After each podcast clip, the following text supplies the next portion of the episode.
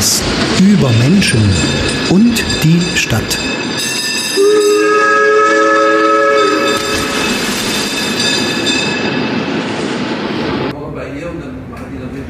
So, dann testen wir jetzt mal. Aber es müsste auch klappen. Ja, mach mal an, bitte. So, ich muss hier meine, meine. So, Wie sagt man so einen Zettel in der Schule, die man immer so. Spickzettel. Eins, zwei, drei. Das ist eine Frage, die ich selber nicht wusste. Die musste So, ich Aufnahme läuft. jetzt googeln. Aufnahme läuft, ja. Herzlich willkommen zum äh, Podcast Dresden in echt mit Magnus Hecht. Und liebe Mary, du wirst es nicht glauben, das ist die allererste Folge, die wir aufnehmen. Hm, Wow, da fühle ich mich echt geehrt. Herzlich willkommen. Danke. Du, äh, ja, für mich ist das, wir hatten schon ein, zwei Folgen, die werde ich aber dann sozusagen äh, heimlich dann im Nachhinein dann machen, weil ich ja mit äh, mehreren Folgen gleichzeitig rauskommen möchte, damit es sich so anfühlt, als ob da schon ordentlich was da wäre. Aber mit dir wird es jetzt auch deswegen ernst, weil wir nämlich dann gleich über noch eine Veranstaltung sprechen, die dann schon ist, äh, bald in ein paar Tagen. Ja. Deswegen müssen wir jetzt mal in die Pötte kommen. Ich begrüße herzlich den Tom, unseren Techniker in der Ecke. Den sieht man nicht, aber, aber man hört ihn brummeln, genau. Du, Mary, also ich habe mir vorgenommen, bei vielleicht jetzt nicht immer und alle, aber manchen doch die gleiche Frage zu stellen. Ja. Was bedeutet eigentlich dein Vorname? Also gar nichts Spektakuläres. Ähm, also mein Name bedeutet äh, Maria, wie, wie die heilige Maria. Ja? Allerdings ähm, wird man eigentlich in Brasilien äh, Meidi ausgesprochen, wegen der Schreibweise auf Englisch. Und zwar, also letztendlich kommt der Name aus dem Mary, aus dem Englischen, wurde nach Brasilien gebracht und durch diese andere Aussprache oder dadurch die, die Brasilianer die nicht korrekte Aussprache konnte aus dem Englisch, ist der Name halt zu Meidi abgewandelt. Okay. Und das war's. Also eigentlich gibt da keine besondere Bedeutung an sich.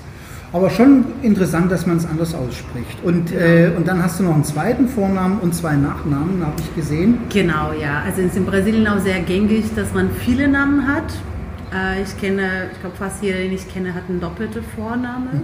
Der doppelte Nachname ist äh, vom Gesetzgeber so äh, ge- gehandelt, quasi, dass man nämlich immer den einen Nachnamen von dem Vater und einen Nachnamen von der Mutter hat. Ah, okay. Und letztendlich, wenn man halt, zum Beispiel, wenn für alleinerziehende Muttern, die halt keinen Vater eingetragen werden, dann kriegt das Kind die doppelte Nachnamen der Mutter quasi rein. Ah, okay, dann heißt es sozusagen zweimal wie die Mutter im Nachhinein. Genau, also letztendlich, Ah. also für, für diejenige, die halt keine, Ja. keinen Vater, einen bekannten Vater hat, ja. Aber letzt, wenn normalerweise, wenn man halt sein Kind da anmeldet als Vater und Mutter, dann hat man quasi einen Nachnamen, der letzte Nachnamen des Vaters und der letzte Nachnamen der Mutter zusammen. Dankeschön. Gerne. Du und Mary, wir sind Kollegin und Kollege im Weltclub, wo wir jetzt auch gerade sitzen auf der Königsbrücker Straße. Und wir haben uns auch hier kennengelernt bei irgendeiner Dienstberatung vor einiger Zeit. Und äh, weil du hier auch ziemlich engagiert bist, meine Frage, was bedeutet denn der Weltclub für dich? Also der Weltclub bedeutet für mich tatsächlich ein Ort der Begegnung. Ich muss auch ähm, zugeben, ich bin nicht seit langem in Dresden, ich bin erst seit drei Jahren in Dresden. Also davor habe ich in Berlin und äh, Lissabon gewohnt. Und als ich hier kam nach Dresden, ähm, war es am Anfang für mich auch eine Frage, okay, wo finde ich so ein bisschen ein Stück Heimat oder wo finde ich halt äh, Leute, wo kann ich mich vernetzen? Und bin halt über andere Ecken, eigentlich über die migrantische Community aufs, äh, auf, den, auf das Weltclub gestoßen. Und von vornherein war dieses Gefühl von, okay, Leute können sich hier begegnen, viele Migranten sind unterwegs und dementsprechend fühlt man sich schon ein Stück weit zu, zu Hause oder zumindest mit seinem irgendwie gesehen oder mit, dem, mit seinesgleichen so hier. Und das ist echt eine tolle, ein toller Ort. Deshalb freue ich mich auch, dass ich auch hier arbeiten darf. Ja, und äh, gibt es noch andere ähnliche Orte hier oder die dir auch viel bedeuten in Dresden, wenn du jetzt erst so, sag mal, relativ kurz da bist? Also allgemein die, Stra die Straßen der Neustadt. Aha, da, okay. Wenn ich halt da durchschlendere, fühle ich mich sofort zu Hause. Also ich komme sowieso aus einer sehr großen Stadt in Brasilien. Da sind wir äh, ungefähr 6 Millionen Einwohner. Ja. Ähm, heißt Belo Horizonte. Und ich komme Also aus... etwas größer als Sachsen oder, oder so. Ja, also genau, doppelt so groß wie Berlin fast, ne, Ja. wenn man sich so genau überlegt. Ober, Oberhammer. Ja, und ähm, es gab bei mir zu Hause immer Gewusel auf der Straße. Und äh, das glaube ich auch das, was mich im, in Berlin auch so lange Jahre auch so gefallen hat. Dass jedes Mal, dass ich rausging, war dann halt so schön viel Geräusch, viele Ja. Menschen unterwegs. Und das gefällt mir auch in der Neustadt, jedes Mal, dass ich durch die Straßen laufe, Rotenburger, Görlitzer, Alaunstraße, ähm, an dem an der Martin Luther und da sind immer so Leuten und die Geschäften auch sind immer offen, dann gibt es Bars und Menschen und Ja.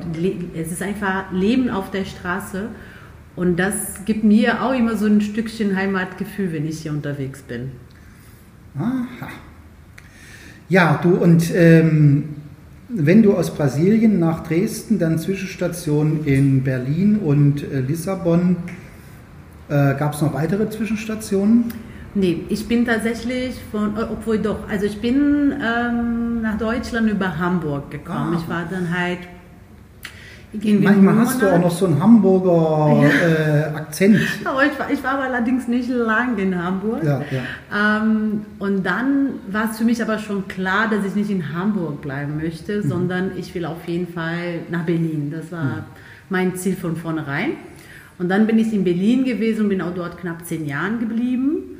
Und dann bin ich halt für anderthalb Jahre nach Portugal Mhm. zum Arbeiten und ein bisschen was anderes erleben. Und wo hast du studiert? Ich habe äh, lustigerweise in Frankfurt oder studiert. Okay. Bin Mhm. immer von Berlin aus gependelt. Ähm, war sehr interessant auch, dass man halt da direkt an der Grenze mit Polen ist und auch ganz viele ausländische Studenten hat. Das ist halt so ein bisschen anders als in Berlin, weil ich glaube 20 Prozent der Studenten sind aus Polen an der Universität, also an der Viadrina Universität. Und ähm, ja, es war auf jeden Fall sehr, sehr kontrastreich auch. Ne? Aus Berlin raus mit der Region, dann eine Stunde Fahrt und Ja, dementsprechend ja, ja. so ein ganz anderes Bild von Stadt und Leute und alles möglich zu sehen. So ein bisschen das Gegenteil von Brasilien wahrscheinlich. Total. Frankfurt oder. Du und ähm, wir wollen uns ja dem äh, der Veranstaltung nähern äh, und da ähm, spielt aber irgendwo auch nochmal eine Rolle, was du studiert hast und was dann deine Abschlussarbeit war. Genau, richtig. Also ähm, ich habe in Frankfurt oder äh, Kulturwissenschaften studiert und schon in Brasilien, also ich bin nicht aus, äh, in, in einem Samba geboren sozusagen, also meine Familie hat da keine Annäherung zu, der, zu dieser Kultur. Ähm, da sind wir ein bisschen anders. Äh, in dem Land, in dem Bundesland, wo ich aufgewachsen bin, ist Samba leider noch, leider würde ich sagen, nicht so ganz präsent. Ja. Ähm, aber schon allein in Brasilien habe ich schon Musik gemacht und hat mich schon ziemlich stark äh, zu Samba hin, hingezogen gefühlt. Und es ist auch schon klar, warum. Das ist halt eine tolle kulturelle Ausprägung dieses Landes. Ähm, und ich habe dann meine Sch- Abschlussarbeit über Samba geschrieben, aber eigentlich über äh, Samba als ein interkulturelles Phänomen, weil als ich dann nach Deutschland kam und erst dann hier Samba gemacht hatte, äh, richtig dann halt getrommelt hatte, habe ich gemerkt, wie weit verbreitet ist in Europa dieses, diese, diese Kultur. Also Samba ist überall in jedes Land auf, diese, auf Europa.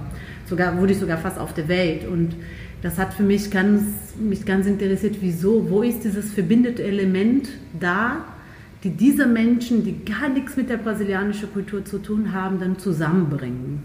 Und da dementsprechend habe ich dann meine Bachelorarbeit darüber geschrieben. War sehr interessant auf jeden Fall. Und ich bin ja auch hellhörig geworden, als du sagtest, dass Samba äh, eine gewisse Widerstandskultur hat, sozusagen. Also oder darstellt, auch im Unterschied, das ist ja ganz äh, interessant, zum Bossa Nova, der eher so der, die staatstragende äh, Musikrichtung war oder ist. Genau, also der Samba ist halt äh, großer Teil der afro-brasilianischen Kultur. Ne? Also sind halt eine Misch von unterschiedlichen Rhythmen, die, die von Afrika nach Brasilien gebracht worden sind, letztendlich über die Sklaven. Und klar, über, klar, das Zeit hat sich ganz doll entwickelt und auch im engen Zusammenhang mit einer afro-brasilianischen Religion, das heißt Candomblé, die quasi auch immer für in ihrem Ritten dann viel trommeln. Und über viele Jahre hinweg, also wurde halt die, oder ist eigentlich immer noch zum Teil sehr unterdrückt worden, die afro-brasilianische Kultur Ja. und nicht so gesehen. Und durch diesem, diesem ähm, ja, quasi dieser Zusammentun von dieser kulturell, also diese afro-brasilianische Ausprägungen, quasi diese ganze Elementen, die aus Afrika kamen, irgendwann ist diese Musikrichtung entstanden. Über, es hat sich ganz doll entwickelt, es kommt auch ein paar andere Einflüsse, sogar, sogar aus Europa, aber den großen Kern ist halt aus Afrika. Und in der Zeit, wo das entstanden ist, ungefähr in den 1900 und dann halt in den 20er, 10er, 20er Jahren ungefähr, da war diese, alle afro-brasilianische kulturelle Ausprägungen großteils verboten in Brasilien. Also man dürfte weder Capoeira machen, noch äh, den Kult äh, verfolgen, quasi Candomblé, noch äh, musizieren. Also es war, das ging auch ziemlich viele Jahre, Jahrzehnte sogar, dass halt in den 30er sogar zum großen Teil auch verboten war, dass Leute von der Polizei gehalten wurden, wenn eine Gitarre dabei hatten. Und diese, diese, diese Musikrichtung ist dann halt größer oder wurde dann halt weiter gemacht innerhalb von Höfe von Menschen, die meistens auch zu diesem, ähm, eigentlich meistens Frauen, das ist auch ziemlich äh, interessant an der, Geschichte, weil das waren Frauen, die meistens diesem ähm, Candomblé-Zentren kommandiert hat oder quasi Inhaben dieser Religion waren. Und die haben quasi Höfe aufgemacht für die Musiker, die da hingegangen sind und zusammen Musik gemacht hat. Und da wurde Samba ein bisschen größer, bis dann irgendwann zu einem Punkt kam, wo auch die Regierung nicht mehr das verbieten konnte und dann halt eröffnet hat, dass man Samba quasi gemacht werden. Also darüber hinaus, jetzt kommen wir zu einem anderen Teil davon, ist halt Samba ist auch entstanden in dieser Höfe, die zum großen Teil in der Favelas äh, entstanden sind. Und das war früher auch die sogenannte Quilombos. Das waren quasi die Sklaven, die geflohen sind aus dem, ähm, ähm, wie sagt man, aus dem Sklavenverhältnis. Genau, also aus dem großen, Von ihren Besitzern. von ihrem Besitzer geflohen sind und die waren dann, dann haben die irgendwo diese Quilombos gegründet. Die waren meistens irgendwo in einem Berg mit äh, Schwierigkeiten, also man konnte nicht so, so einfach hin und dann ähm, dementsprechend ähm, hat das auch viel damit zu tun mit diesem, mit diesem ehemaligen Sklaven und wo die gelebt hat, in welche Verhältnisse die da auch da waren. Ne? Und da ist es alles mehr oder weniger zusammen verbunden. Vielleicht jetzt ähm, halte ich ein kurzes Monolog gerade, aber da ist auch der Karneval entstanden, ne? wie wir es heute Das kennen. wollte ich nämlich gerade fragen. Wie ist denn dann sozusagen der Link zum berühmten Karneval, Karneval in Rio und so weiter? Den gibt es dann auch noch nicht so lange, sondern der ist dann in dem Sinne, hat sich daraus mitentwickelt. Genau, richtig. Auch mit dieser, mit dieser, ähm, dass man gegeneinander antritt, sozusagen die Samba-Schulen dann Genau. äh, sich eine Choreografie überlegen und dann gegeneinander. Ja. Also diese Karnevalstradition gibt es schon seit, es ist auch so eine Zusammenkunft von viele kulturelle Ausprägungen, kommt aus Europa, kommt aus Afrika, aus dem Katholizismus und so weiter, dass man zum Karneval quasi so eine Art Straßenumzug macht. Ne? Dass Leute auf der Straße gehen und irgendwie dann halt ähm, durch äh, Witzen oder sich dann verkleiden auf der Straße laufen. Ne? Quasi, ich glaube, das kommt zum großen Teil aus dem Katholizismus oder aus dem Christentum. Und dann ähm, wurde halt durch diese, diese, diese Samba und diese Favelas und diese Menschen, die da gelebt haben, haben dann quasi so an dieses, dieses Umzug dann mitgenommen aus dem Christentum, allerdings halt ihre eigene Musik gemacht und sogar mit ganz viel aus diesem afro-brasilianischen Religion rein. Ne? Zum Ja. Beispiel, die machen auch meistens, äh, es, es wird auch zum Teil auch die Straße gewaschen, das ist halt ein Ritus auf jeden Fall aus dem Candomblé und nicht aus dem Christentum oder nicht nur kulturell, sondern schon zum Teil auch religiös. Und ähm, da entstand das und wurde immer größer innerhalb dieser Communities, die sowieso ein bisschen abgeschottet waren. Ne? Also wenn man sich überlegt, auch nach Ende der Sklaverei, das ist nicht lange her. Ja. Ne? Und die Wann war die vorbei in Brasilien? 1882 offiziell, Ja, ja. aber bis dann alles halt vorbei war, das viele Jahre gedauert und diese Menschen, die wurden halt ist nicht mehr als Sklave gesehen, aber die wurden null entschädigt dafür. Ne? Ja. Also die waren dann auf der Straße und die haben kein Geld, Ja. keine Bildung, kein Land, kein Besitz und die dürfen sich dann irgendwie arrangieren. Mhm. Und dementsprechend sind auch zu diesen Bergen gegangen, wo es heute, also man, man redet auch über Favelas meistens auch über Morus, quasi die Bergen, Ja. weil das war auch das einzige Land, was nicht benutzt wurde Ja. oder kein, wo keinen Besitz hatte, weil die sind so schwer zu bewirten, Ja, sozusagen. Und da haben die angefangen zu leben. Und diesem Karneval ist erstmal von diesen Gruppen zum großen Teil entstanden und die gehen waren auch zum, die ist auch in Rio de Janeiro entstanden, Ja. diese Art von Karneval, wie wir es heute äh, so populär kennen.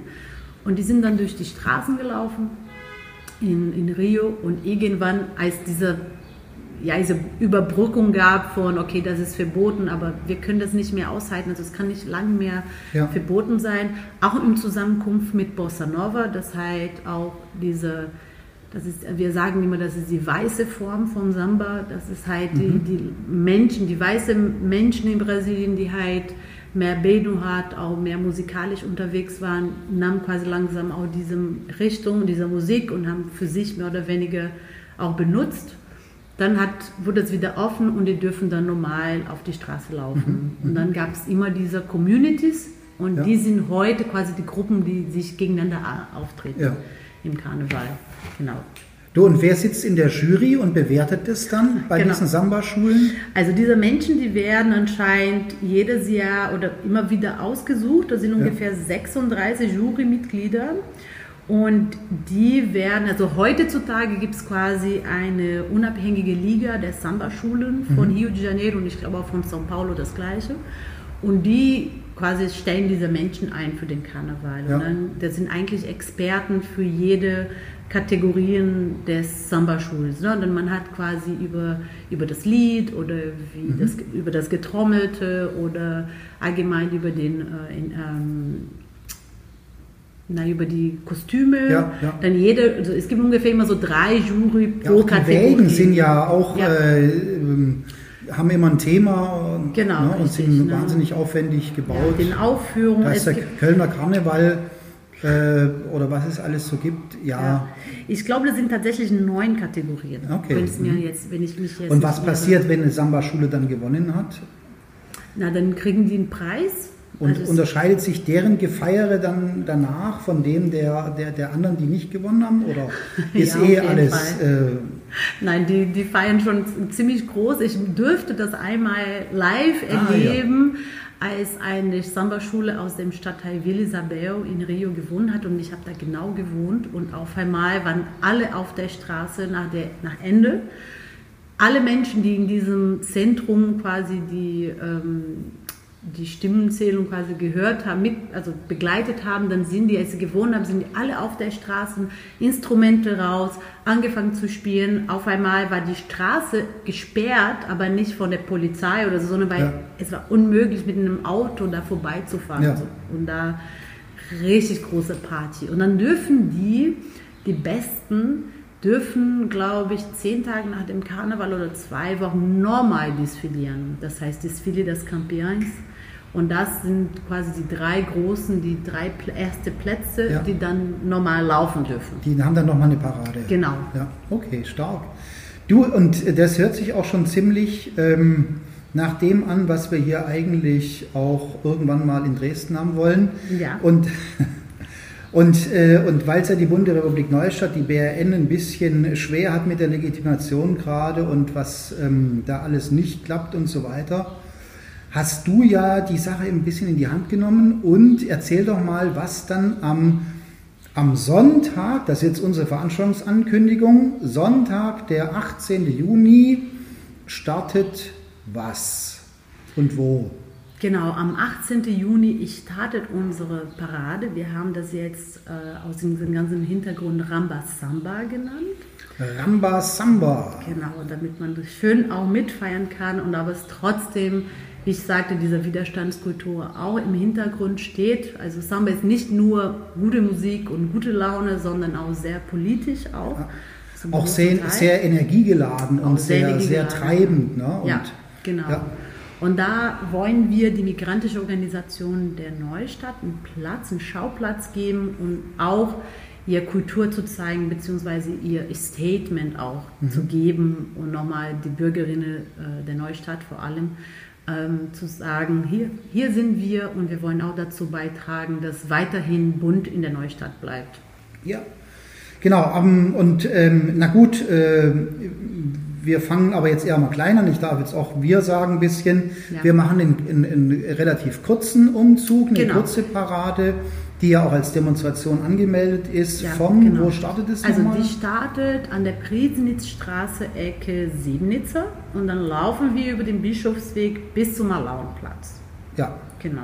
Und, und uhrzeitmäßig? Startet um 13 Uhr, Ja, dann gibt es äh, eine Rede ja. zum Start und da laufen die ersten Gruppen los und äh, am Ende schließt dann das Samba Universo, unsere Samba-Gruppe aus Dresden, dann das Ganze ab. Genau, und dann werden wir uns dann noch auf dem Alaunpark, äh, auf dem Alaunplatz dann noch äh, gemütlich zu Ende trommeln und Genau, richtig. tanzen und ein bisschen auch wirklich mit den Räumen, das was du erzählt hast aus Brasilien, ähm, vielleicht so ein bisschen ähnlich, dass man die, die Räume eröffnen muss, dass man den Platz Genau. braucht und dass man den sich auch häufig über Kultur eben frei macht ne? und Genau. sagt, uns gibt's jetzt, das ist wichtig und wir drücken uns aus und wir haben auch bestimmte sag mal, Anliegen, die über äh, Freizeitgestaltung und so weiter und Genuss äh, weit hinausgehen. Äh, in der Neustadt war das ja mal die Wohnungsgeschichte, die ist es ja immer noch. Ja, Da können wir auch beide leidvolle Lieder von singen, von Vermietern und äh, Wohnungssuche und, Und Umzug, Gentrifizierung. Gentrifizierung und so weiter. Aber das müssten wir dann vielleicht zu einem nächsten Zeitpunkt nochmal genauer dann in Angriff nehmen. Aber diese, diese Verbindung ist trotzdem da. Ne? Das ist die Kultur, ist wichtig und Genau. äh, gerade jetzt auch die migrantischen Organisationen und Vereine. Vielleicht machen wir genauso, wie es in Brasilien war. Ne? Also erstmal wurde das alles so nebenher gemacht von der Community. Ja. Und irgendwann hat quasi die Stadt Rio äh, oder selber die gesamte Regierung von Brasilien gesehen, okay, da ist die Chance, auch irgendwie unser Land auch zu vermarkten, Ja. beziehungsweise ein Außenbild zu schaffen für, all, für die ganze Welt. Ne? Ja, und die haben es tatsächlich hingebracht, sodass dieser Karneval so institutionalisiert worden ist, Ja. dass heute tatsächlich das Hauptmerkmal Brasiliens ist. Ja, ja. Und Ja. neben so noch Fußball und. Genau. und du und äh, apropos Außensicht, da ähm, wurde gefeiert in Dresden, als Lula jetzt nochmal Präsident wurde. Ja, ganz toll. Sogar hier im Weltclub haben wir dann eine große Feier also gemacht oder geplant und wir haben auch ziemlich doll gefiebert, weil äh, diese Stimmenzählung war ganz knapp Ja. und es war aber trotzdem also eine große Erleichterung auch für uns, dass äh, endlich mal eine demokratische äh, Regierung gewählt worden ist, auch wenn es knapp ist, aber das ist auch die Hoffnung, dass es nur besser wird. Richtig, das ist ja viel jetzt mit Hoffnung verbunden. Lula Ja. war ja schon mal ähm, dort und aber Bolsonaro ist, glaube ich, äh, wirklich ähm, deutlich gar keine äh, äh, Option gewesen. Ne? Ja, auf jeden Fall. Und zu den Niederungen der Dresdner Stadtpolitik fällt dir da noch was ein? Zum Beispiel, was ist ähm, das, was du hier, ähm, wenn du hierher gezogen bist, siehst? Was ist hier das größte Thema in der Stadt für dich jetzt als Bürgerin? Also für mich ist auf jeden Fall Inklusion ein großes Thema. Ich habe auch das latente Gefühl, dass äh, die Stadt sich zum großen Teil bemüht, aber es trotzdem nicht so hundertprozentig gelingt, Ja. dass äh, Sachen mit weniger bürokratischer Hürde gemacht werden können.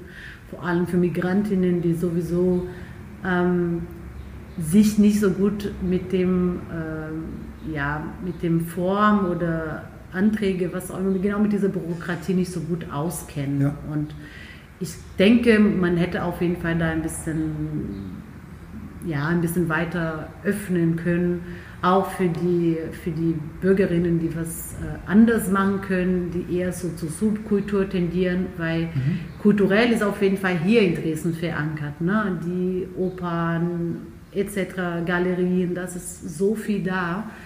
Allerdings alles andere wird so ein bisschen, habe ich so ein bisschen das Gefühl, dass zum Teil geschoben wird, zur Seite, so okay. Mhm.